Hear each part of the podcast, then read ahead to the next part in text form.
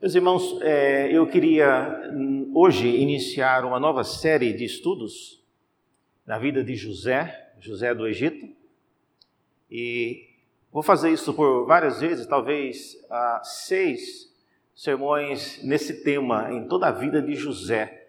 Não falarei tudo sobre José, mas eu quero tratar é, basicamente três focos básicos na vida dele, que são estes, né? A, relação dos sonhos, as lutas e a supremacia que José acabou tendo naquilo que ele fez e naquilo que ele era. É, nós vamos ler em Êxodo, em perdão, Gênesis 37, é o texto que vamos começar hoje. E nesse texto teremos uma, o início da história de José, começa aí mesmo. E eu vou falar sobre algumas coisas nesse capítulo 37, dando então assim início a essa série. Gênesis 37.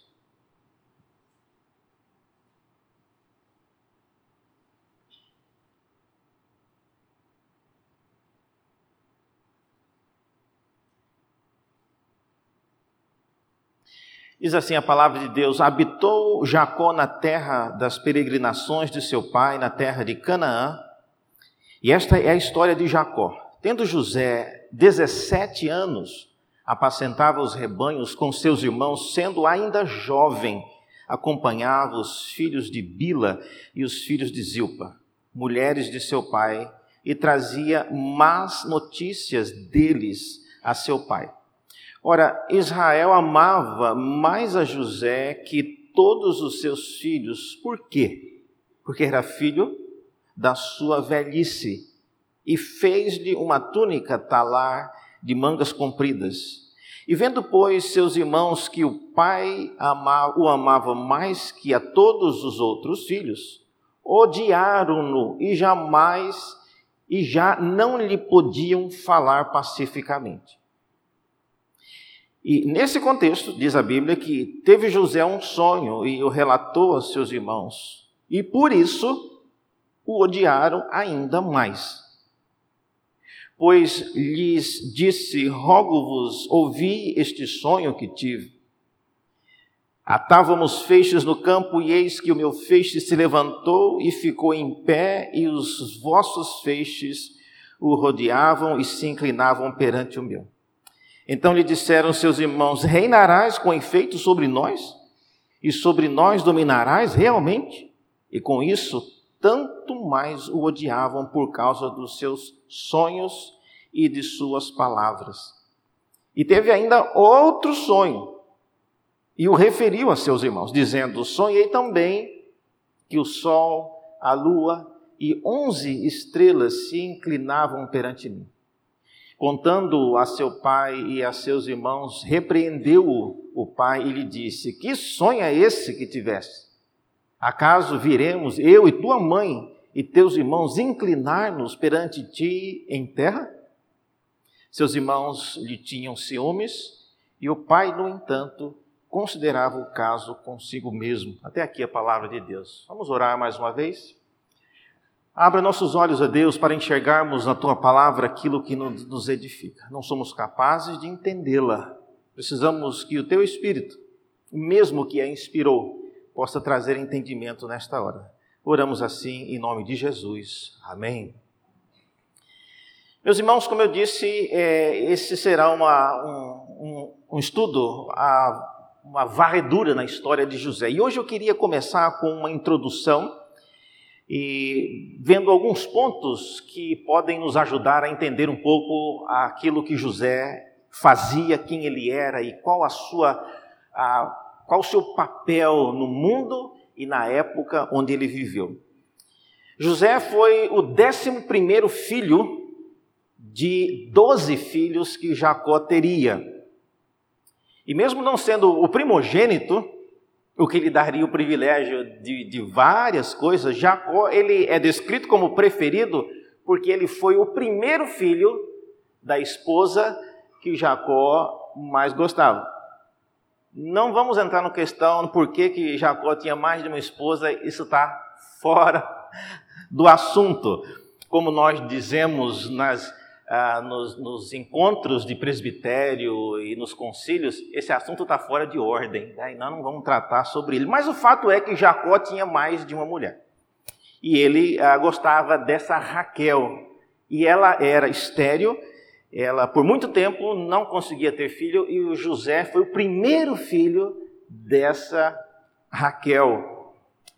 E a, a, Bíblia fala que o Senhor se lembrou de Raquel, ah, e aí ela então concebeu o José, é o primeiro. E com Raquel, ele teve apenas mais um outro filho, que é o Benjamim, que é o mais novo, é o décimo segundo. Então, José e Benjamim eram os filhos queridos, mas José, especialmente, a Bíblia relata, isso não é uma coisa certa, mas o pai tinha uma preferência por esse filho, ele o amava mais do que os outros. E isso é uma das razões porque os irmãos criaram, desenvolveram um ódio pelo José. De modo que o texto diz que eles não conseguiam mais falar com ele de maneira pacífica. Como a gente diz, tratavam-no à ponta do pé. Tudo que o José falava estava errado, tudo que ele pedia estava inapropriado. Então, o José, ele era, na verdade, é, vítima desse contexto que o pai dele lhe colocou, amando mais do que os irmãos. José nasceu, irmãos, na terra de Canaã, na região das peregrinações do seu pai Jacó, e ele morreu ah, no Egito com 110 anos. Para quem viveu depois de Noé, isso é um grande feito.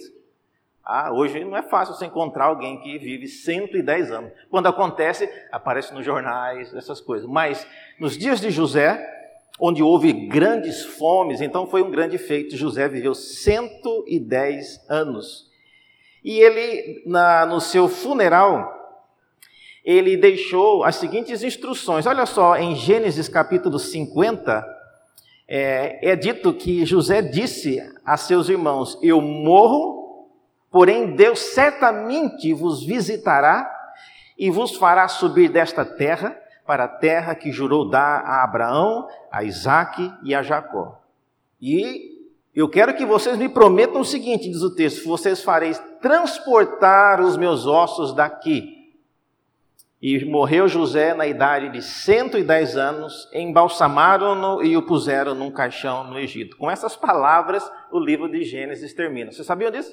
O livro de Gênesis termina com essa frase: num caixão no Egito. Então, é a, é a história de José. Interessante que, embora José não seja listado entre os patriarcas, naquela famosa frase, o Deus de Abraão, de Isaac e de Jacó, podia ter o Deus de José também, mas não tem. Então, ele não é, em tese, é, listado como um dos patriarcas, mas o povo de Israel tinha uma grande estima por José, ao ponto de essa ordem de José aqui, de não deixar os ossos dele no Egito, vocês sabem quando que esses ossos foram parar debaixo da terra? 440 anos depois. Em Josué, no capítulo 24, é, nós lemos que nos dias de Josué, já passou todo o cativeiro do Egito, mais os 40 anos do deserto, e aí então Josué fala: gente, e os ossos de José, quem, quem, quem está com eles aí? Vamos colocar esses ossos em algum lugar. Josué diz que os ossos de José, que os filhos de Israel trouxeram do Egito, enterraram-nos em Siquém, naquela parte do campo que Jacó comprara aos filhos de Ramor, pai de Siquém, por cem peças de prata, que veio a ser herança dos filhos de José. Então veja, é, José era alguém muito estimado entre os israelitas e esse é um fato interessante. Ele leva essa essa lembrança muito querida entre o povo. Mesmo sendo alguém importante, José não tem o seu nome nas doze tribos de Israel, dos filhos de Jacó. Mas isso tem uma explicação lógica. Ah, Levi, um dos filhos, também não tinha, porque eles foram chamados para servir como sacerdotes e eles viveriam das ofertas dos outros irmãos, então eles não receberam uma tribo como herança.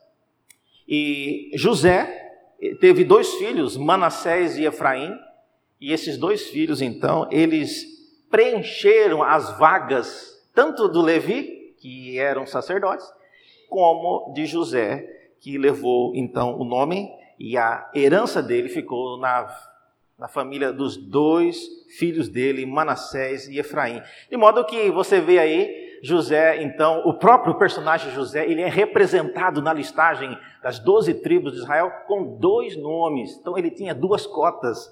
Olha só a importância de José na história de Israel. Não sei quantos sabem, mas José não era o nome oficial dele.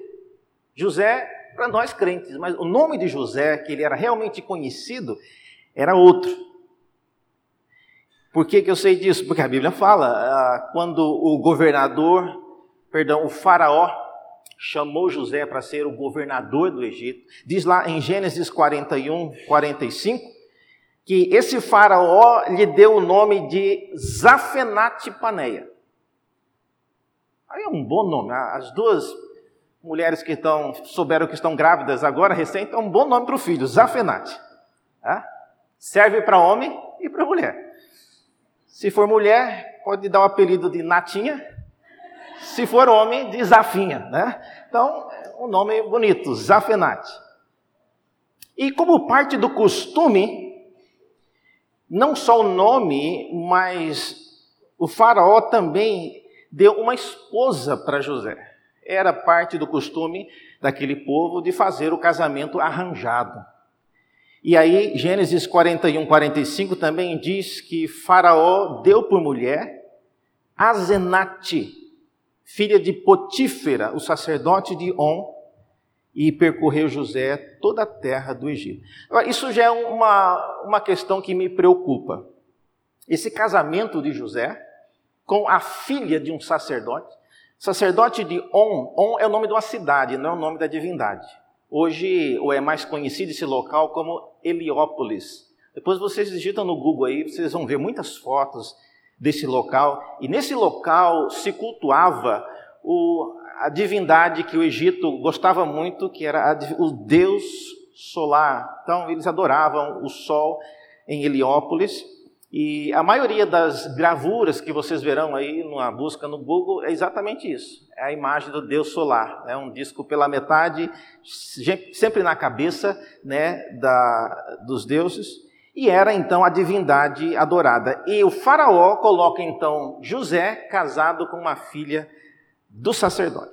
Eu não sei se vocês estão pensando nisso, mas será que esse Potífera tem alguma ver coisa a ver com Potifar, cuja mulher deu em cima de José? Se foi o caso, olha só, essa Azenate era a filha da mulher que deu em cima de José, levou José para a cadeia, toda a história que vocês conhecem, mas não são pessoas, não são as mesmas pessoas. Potifar é uma pessoa, Potifera é outra pessoa. Em português está muito próximo, mas em hebraico e egípcio está muito distante. São duas pessoas diferentes.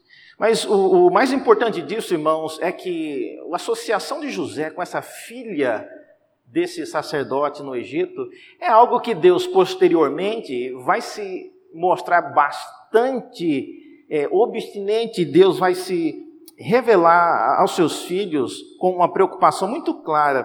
Por exemplo, Deuteronômio 7, versículos 3 e 4 Moisés, instruindo os filhos de Israel, dentre outras coisas, ele diz que vocês não devem se contrair matrimônio com os filhos dessas nações, não darás tuas filhas a seus filhos, nem tomarás suas filhas para teus filhos.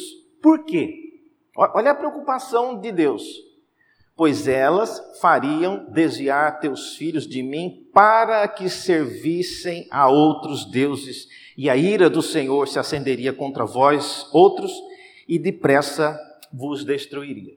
Então, olha o perigo. Isso significa dizer que José estava atolado até aqui, numa cosmovisão que era nutrida por elementos de uma religião que adorava esses ídolos. Ele tinha, era casado com uma mulher. Podia ser que ela não fosse muito adepta do que o pai fazia, muito pouco provável. O nome dele também tem esse, essa, essa, o final do nome Nati. O nome de José era Zafenate. Nati era o nome de uma divindade ah, no Egito. Então, a, a esposa chamava Azenate e o José chamava Zafenate. Então, a, a associação de divindades estava clara e José, então, vivia nesse contexto. Como vimos anteriormente, é bem provável que José ele não naufragou, irmãos, nessa cultura que ele viveu, com o estilo de vida que ele viveu, mas provavelmente ele viveu toda a sua vida preservando o que é importante ah, nos caminhos do Senhor. Isso fica claro, por exemplo, em Gênesis 42, quando ele ah, fala com os seus irmãos quando José ele eh, pede para que traga o filho mais novo, o Benjamim, para que eles pudessem comprar mais trigo, é interessante que o filho mais velho, Ruben, ele fica desesperado. Agora meu pai vai morrer. E ele come... a Bíblia diz que o Ruben começou a conversar em hebraico com os irmãos, dando lá um esculacho neles é, em hebraico, porque ele achava que o governador do Egito não entendia o que eles estavam falando. Veja lá em Gênesis 42, versículos 22, o que é que o Rubem ele fala aos irmãos. Respondeu-lhes Rubens: Não vos disse eu, não pequeis contra o jovem. Ele está falando sobre José. A gente não devia ter feito aquilo com José. Agora, o que está acontecendo certamente tem a ver com isso. Deus está querendo cobrar o sangue de José. E ele diz: E não me quisestes ouvir, pois vedes aí que se requer de nós o, o seu sangue. Eles, porém, não sabiam que José os entendia, porque lhes falava por intérprete. Então, isso mostra que José, duas coisas aqui. José já estava bastante é, culturalmente acomodado e camuflado na sociedade do Egito. Ele já falava a língua do Egito, e os irmãos falavam com ele via intérprete, era uma opção de José. Ele entendia, mas ele preferiu fazer isso. E certamente José, no seu look, na sua aparência, ele já tinha se acostumado e ah, rapado a cabeça. Os egípcios geralmente tinham a cabeça totalmente raspada, ah, tinham o cavanhaque elaborado né, com ah, era comprido, tecido com várias cordas, às vezes com linhas de ouro, então era um cavanhaque mais ou menos um palmo, assim, uma coisa reta. Ah, maquiagem bastante marcante nos olhos é, dos homens também, de modo que José, olhando para ele, é um egípcio, né? é, sem qualquer distinção. Isso possivelmente significa dizer que José, ele de fato se tornou alguém totalmente imerso nessa cultura do Egito. E por último, irmãos, José, ele por ser o décimo primeiro filho, ele era bem jovem dentre os demais. Isso faz, o texto diz, que lemos, que ele tinha 17 anos, é muito jovem. Essa idade, ele possivelmente ainda não tinha uma profissão. A razão porque ele andava com os irmãos é para que os irmãos lhe ensinassem a profissão de pastor de rebanho. Mas a história diz que isso não estava acontecendo. Os irmãos viam e já colocavam ele para fazer outra coisa, e isso traz então aos pontos que eu queria mencionar nessa noite. Hoje eu queria, é, isso que eu falei é mais uma introdução, mas há três aspectos então que nós vamos ver nessas preleções, que são os seguintes: é, os sonhos, nós vamos falar sobre isso ah, as lutas, que qual a origem e a finalidade dessas lutas que José teve. Gente do céu, pensa numa pessoa que tudo que tinha que dar errado acontecia com o pobre de José. Por que disso? Porque ele era uma pessoa assim tão que atraía problemas. Em terceiro lugar, a supremacia dele. Como é que nós devemos entender essa posição de supremacia que José acabou tendo, não só sobre o povo de Israel, mas sobre toda a terra. O Egito, na ocasião, era a maior potência mundial, não apenas militarmente, mas por causa da obra de José, era também uma potência economicamente. Literalmente, o Egito alimentou o mundo por causa da sabedoria de José. Então, hoje vamos entrar rapidamente é nos pontos relacionados aos sonhos. E a primeira coisa que eu queria pensar com vocês nesse ponto é o fato de que os sonhos eles procediam de Deus. Esse é um ponto marcante é, que não tem como nós esconder. Mais do que vocês imaginam, eu recebo muitas perguntas, tanto no meu Facebook e às vezes pessoalmente, várias pessoas contam sonhos para mim. É, eles acham que eu sou o Daniel da Bíblia, gente. Eu, eu não sei interpretar. Ah, mas, reverendo, eu sonhei tal coisa e tal coisa a pessoa ia viajar, o carro caiu, o carro, é, e, e, e aí, é de Deus? É lógico que as pessoas que contam isso estão querendo que eu fale, sim, é de Deus, como não seria de Deus? É, mas qual é o papel dos sonhos é, na história de José? Se você perceber, José ele é alguém que não apenas ele tinha sonhos, mas ele recebia a interpretação dos sonhos que outras pessoas tinham. É, e essa era uma façanha. Eu acho que mais importante do que ter sonhos era ser capaz de interpretá-los. Tanto é que os sonhos que ele teve mesmo, dos feixes, ele não recebeu interpretação como nós veremos. Mas o do faraó, o do copeiro, o do padeiro, história que os irmãos conhecem, senão nós vamos falar sobre elas depois, Jacó recebia essa revelação. Então, isso é importante. Veja alguns pontos na história de José que mostram que ele de fato entendia que esses sonhos procediam de Deus. O primeiro texto é de Gênesis 41, 25, quando José ele declara a Faraó, ele está interpretando o sonho de Faraó, e ele diz o seguinte: Então lhes respondeu José: O sonho de Faraó é apenas um. Faraó nem, nem sabia quantos sonhos eram. Ele contou da, das vacas, das espigas e aquelas coisas todas, mas Faraó diz: olha, as duas coisas é uma só. É parte 1 um e parte 2. Ah, e aí, José disse uma coisa: olha, ele, José ele tem que saber o que está falando. Ele é inspirado. E ele diz que foi Deus quem manifestou o sonho a Faraó. para mostrar a Faraó o que, que ele iria fazer. Então, essa é uma convicção importante, ela é verdadeira. O sonho de Faraó procede de Deus, e nesse sentido, José ele está sendo mais ou menos como um profeta, porque no caso de Daniel, vocês devem se lembrar, naquela época, Deus também mandava a mensagem não ao destinatário, mas ele mandava a mensagem, perdão, ele mandava a mensagem para o destinatário e não para um profeta entregar ao destinatário. Então a mensagem ia para Nabucodonosor, por exemplo, e depois Deus tinha que mandar alguém interpretar o sonho.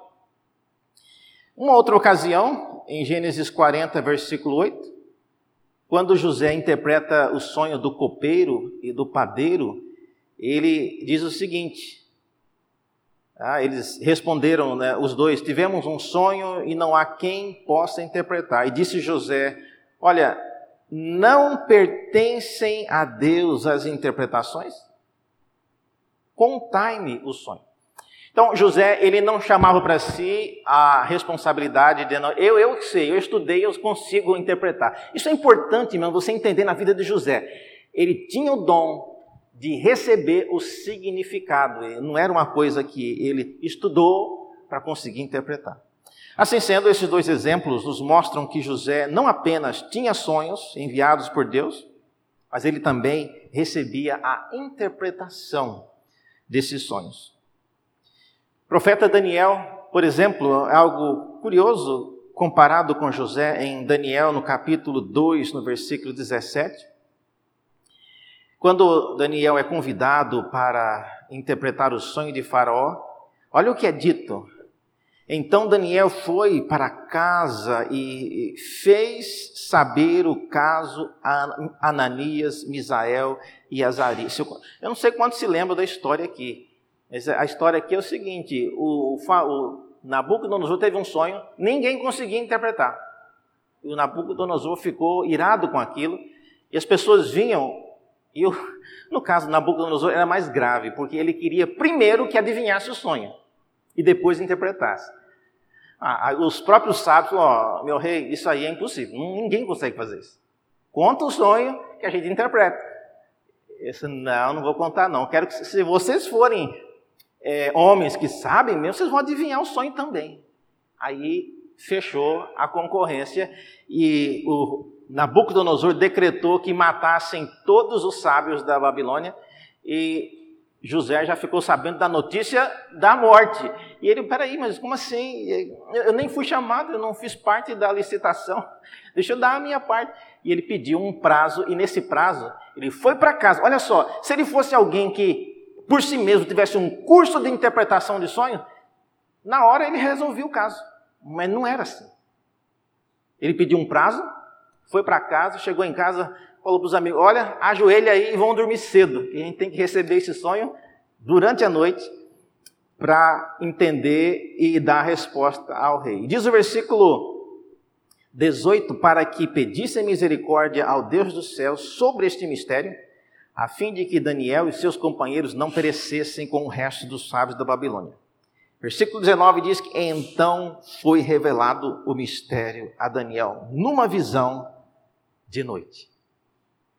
E Daniel, posteriormente, ele bendisse o Deus dos céus e disse Daniel: Seja bendito o nome de Deus de eternidade em eternidade, porque dele é a sabedoria e o poder.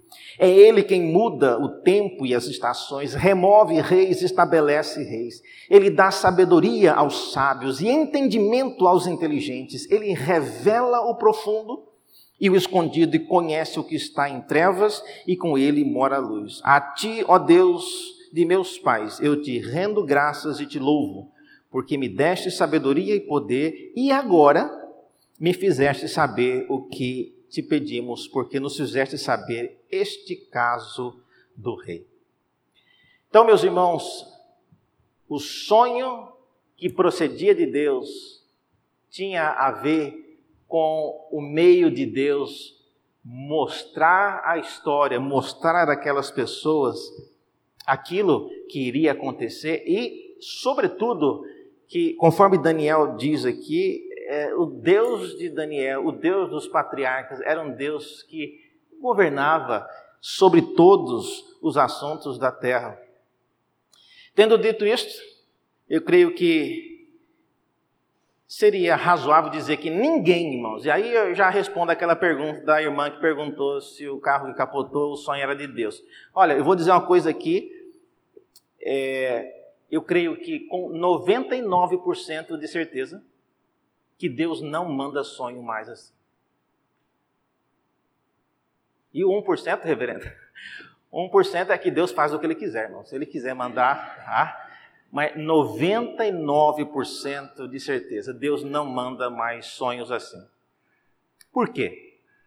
Porque se a finalidade desses sonhos era ah, mostrar que Deus ele era Senhor da história, antecipando o que ia acontecer para que as pessoas soubessem de fato o que Daniel disse, o que José disse, e ele disse que veio do Deus dele, é realmente algo que procede desse Deus. Hoje, com o acúmulo da revelação, se você quer ver sonhos, leia a Bíblia, ela está cheia de sonhos. Todos os profetas, mais de 49% da Bíblia é composto de profecias. Todas as profecias foram reveladas por meio de visões e sonhos. Então tem sonho para você se divertir aí até morrer.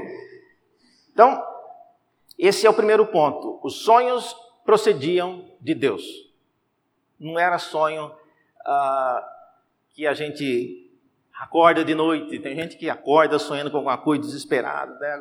Agora lá em casa a gente tem dois cachorrinhos. Às vezes a gente está vendo ele dormir e o cachorrinho fica mexendo assim, está sonhando. Ah, Cachorro sonha? Não sei, né?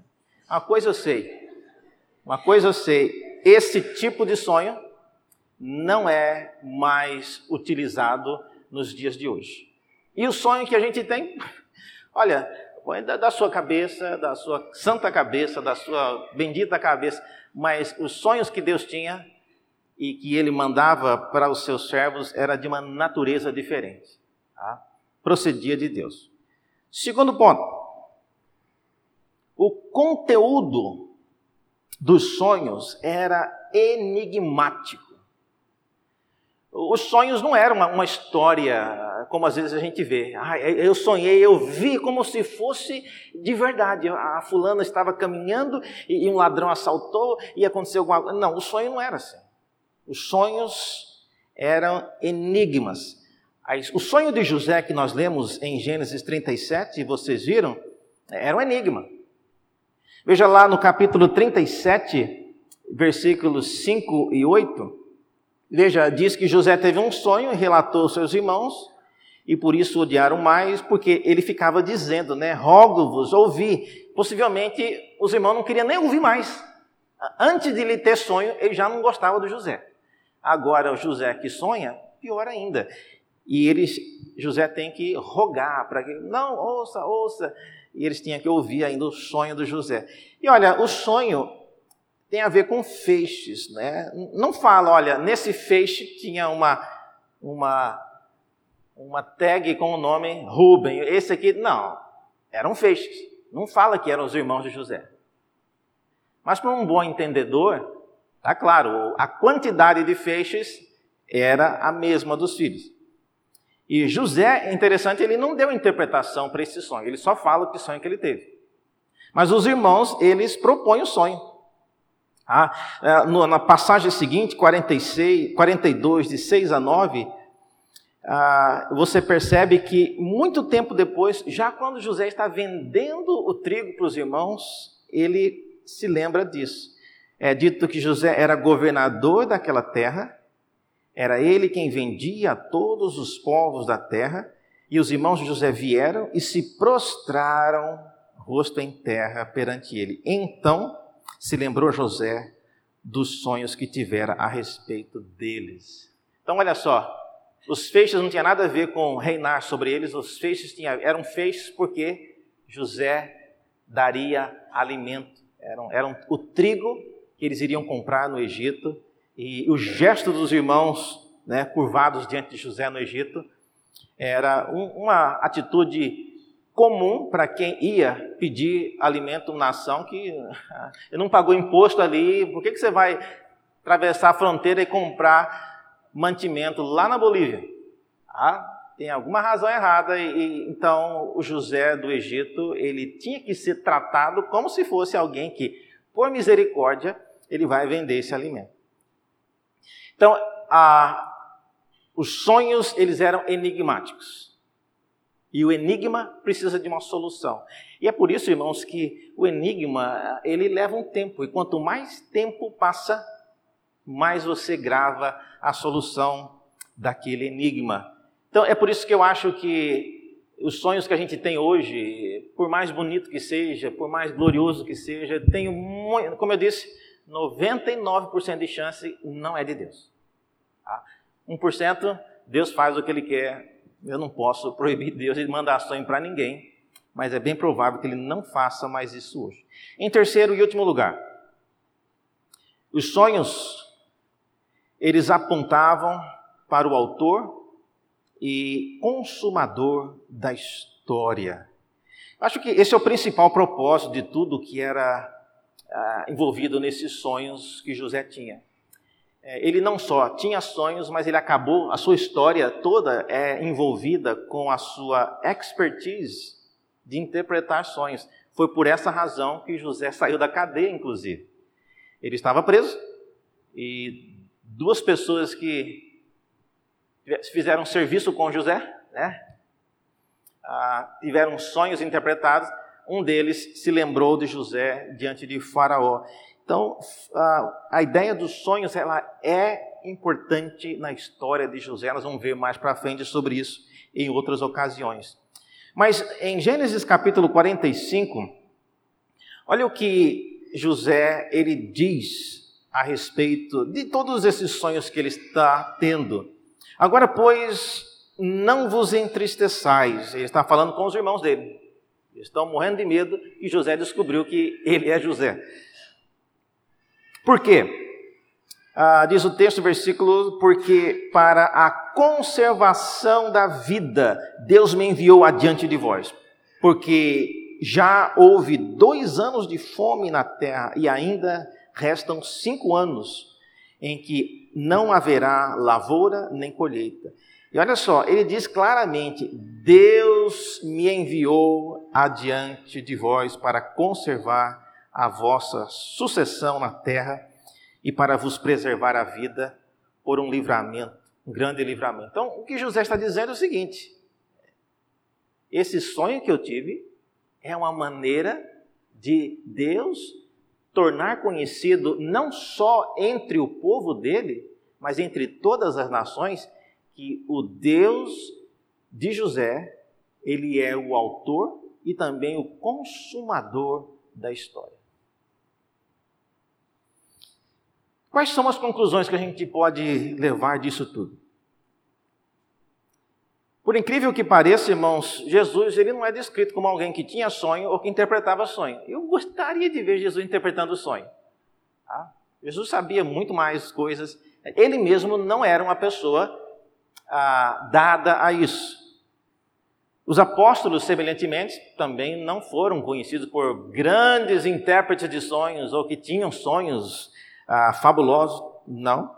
Embora Pedro, quando ele interpretou aquela situação do Pentecostes, ele tenha usado um texto de Joel, onde se diz que ah, ali os jovens terão visões e os velhos sonharão. Mas naquele momento não tinha ninguém sonhando, estava tudo normal. É, Pedro ele menciona essa passagem.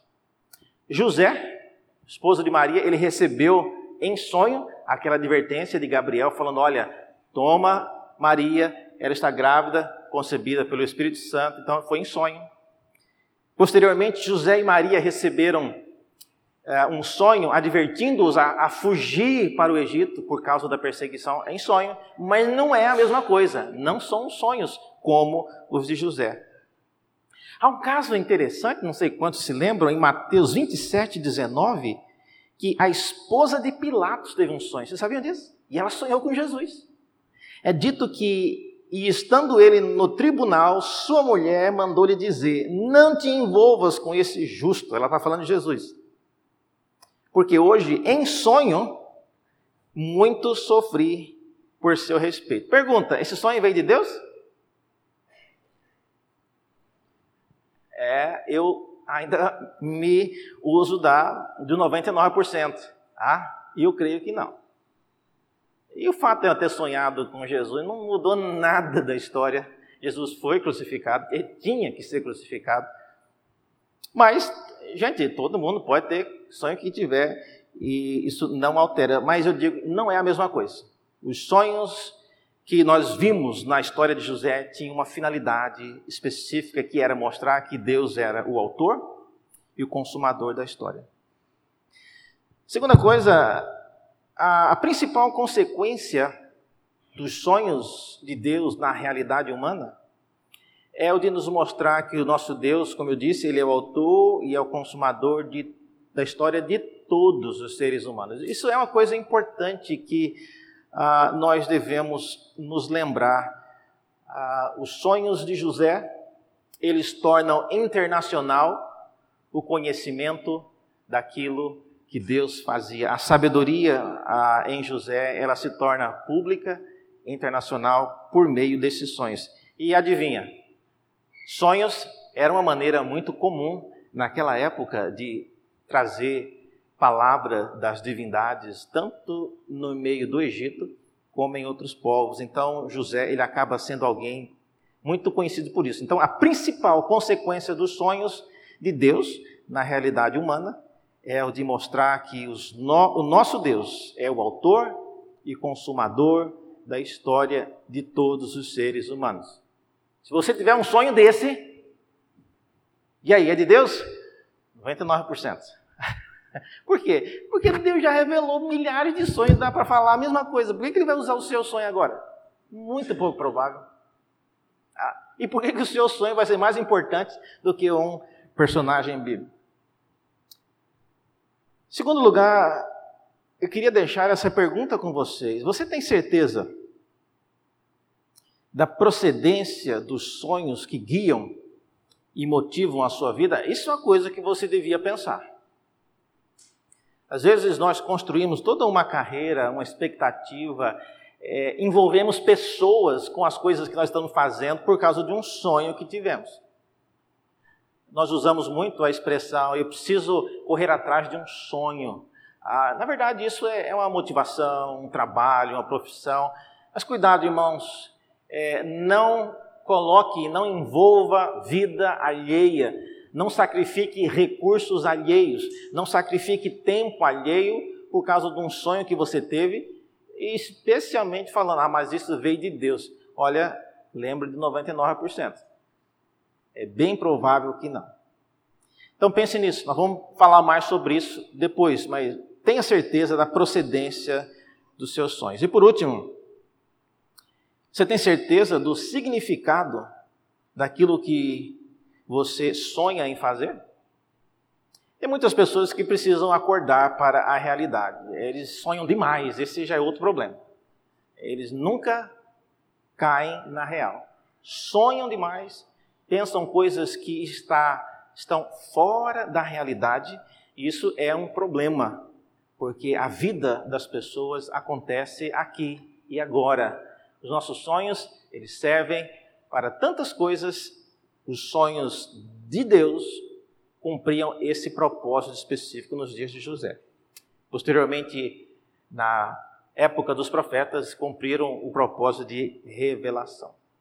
Que Deus nos ajude a pensar sobre essas coisas, refletir sobre o modo como Deus ele interage na realidade humana antecipando essas coisas.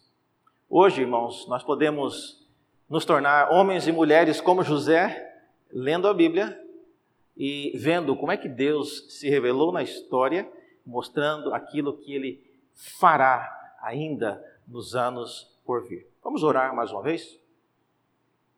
Senhor, obrigado pela tua palavra, pelo exemplo, por meio deste personagem José. As coisas que ele passou, as lutas, os sonhos e, finalmente, a supremacia que ele acabou tendo. Ajuda-nos a entender isso, a refletir nessas coisas, de modo que, a semelhança do que aconteceu com José, as pessoas ao nosso redor entendam que o Senhor é o autor da história e também o consumador dela. Oramos assim, em nome de Jesus. Amém.